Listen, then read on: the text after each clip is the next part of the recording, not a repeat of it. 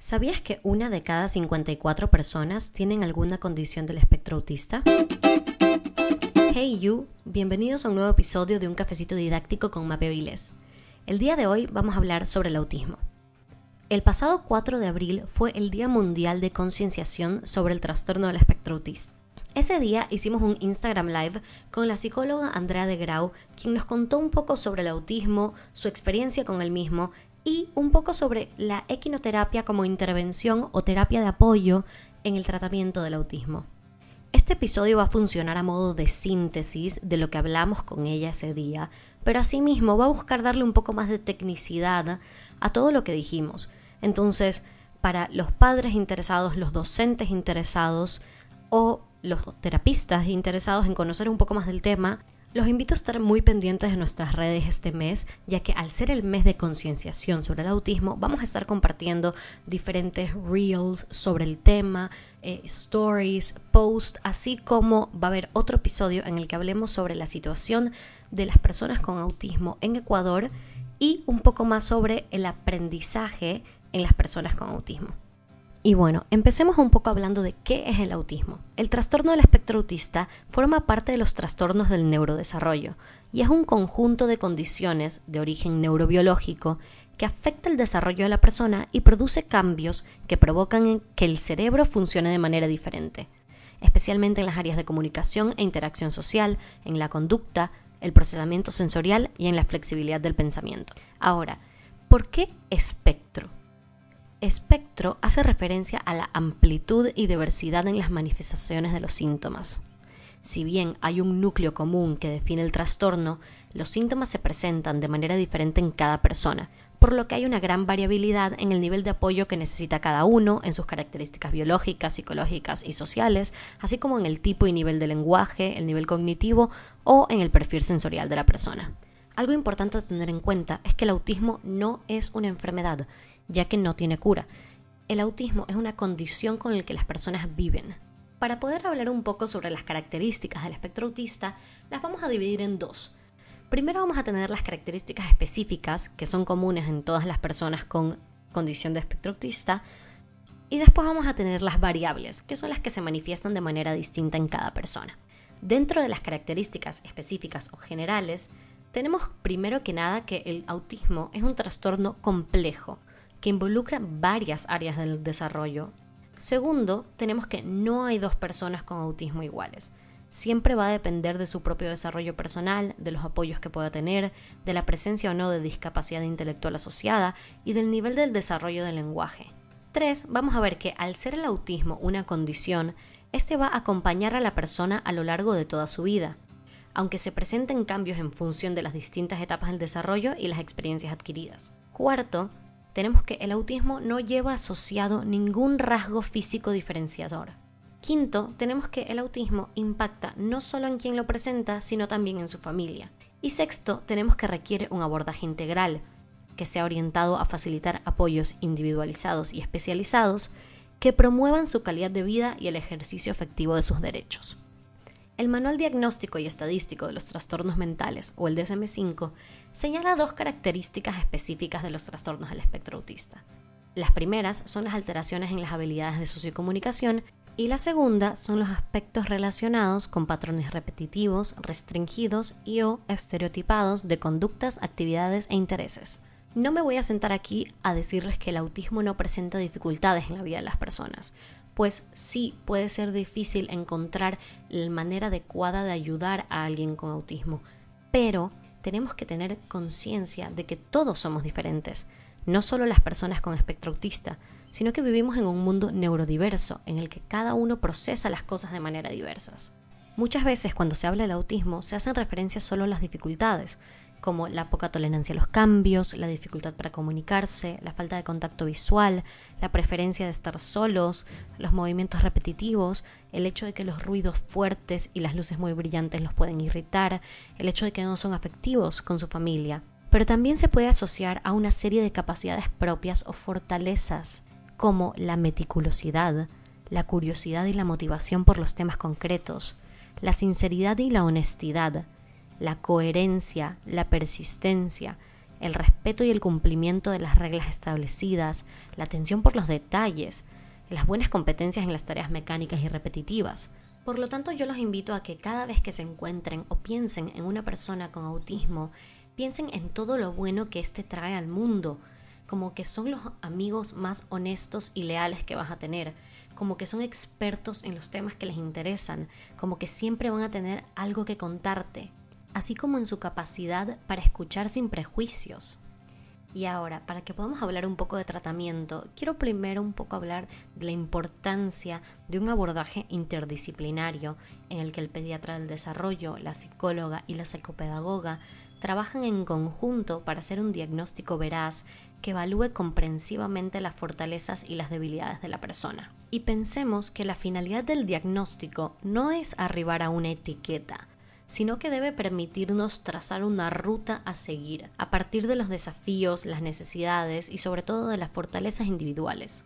El diagnóstico es abrir una puerta que da lugar a buscar las ayudas necesarias y a pensar en los apoyos que mejorarán la calidad de vida de esa persona y de su familia. Hablando de diagnóstico y tratamiento, tengamos en cuenta de que el autismo es una condición que acompaña a la persona durante toda su vida pero que existe evidencia de que la detección y la atención temprana mejoran significativamente su desarrollo y la calidad de vida de la persona. Y ese debería ser el principal objetivo de todo programa de apoyo. Por lo tanto, el tratamiento debe estar dirigido a ciertas metas, como son reducir las conductas disruptivas, promover el aprendizaje a través de sus fortalezas y debilidades y, si es necesario, un tratamiento psicofarmacológico solo dirigido a síntomas específicos. Ahora hablemos sobre la equinoterapia como terapia de apoyo en el tratamiento del autismo. La equinoterapia es la terapia asistida con caballos, trae beneficios increíbles para un paciente, tales como mejorar las habilidades de comunicación, mejorar el funcionamiento psicológico, cognitivo y conductual, mejoran las habilidades motoras, en la coordinación, en la integración sensorial, hasta hay una mejora en el tono muscular de la persona, en el control del tronco, en el control de la postura, mejora su fuerza y su acondicionamiento cardiovascular. ¿Por qué se da todo esto? El movimiento rítmico y continuo del paso del caballo permite al cerebro, a través de la médula, registrar músculos, órganos y envía señales a estos para que se inicie el proceso de estimulación neuromuscular. En este proceso de neurotransmisión de la sinapsis de la neurona se promueven la generación de procesos mentales, liberándose productos químicos como serotonina, dopamina, endorfinas, entre otras, que al ser liberados producen sensación de placer y además le permite al cerebro registrar zonas que de otra manera serían más difíciles. Entonces, esta estimulación neuromuscular logra que hayan mejoras en la memoria, en la retención y cumplimiento de órdenes, mejoras en el lenguaje oral y corporal, que hay una mejor disposición y tolerancia para las terapias, ya que también va a haber mejoras en la interacción familiar y con el equipo terapeuta, así como mejoras en la atención y el sostenimiento de la mirada. Y algo que a mí me parece muy importante en el espectro autista ya que hablamos de que una de las metas de tratamiento es reducir las conductas disruptivas, es que la equinoterapia ayuda en el autocontrol de las emociones. Y al estar trabajando no solo con un animal, sino que también con una terapeuta, hay una mejora en la conversación con otras personas, ya que el niño tiene que aprender a sacar de dentro lo que él quiere comunicar. Tiene que hacerse entender, tanto con su terapista como con el animal que está tratando de maniobrar. En Guayaquil, alguien que yo puedo recomendar a ciegas para quinoterapia, tanto por su trato personalizado, por su conocimiento y su trayectoria, es la licenciada Andrea de Grau, de arroba cabal.es.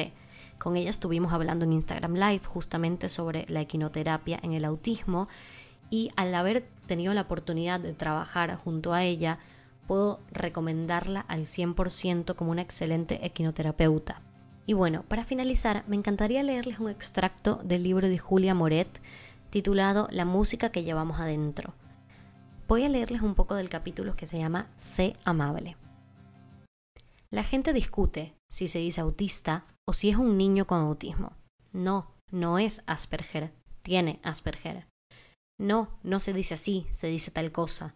A mí no me importa, decirle como quieras, como tengas ganas. Para mí es Lucas. Decile autista, Asperger, Aspi, freak o nerd. Decile como quieras, pero sé amable. Tené paciencia.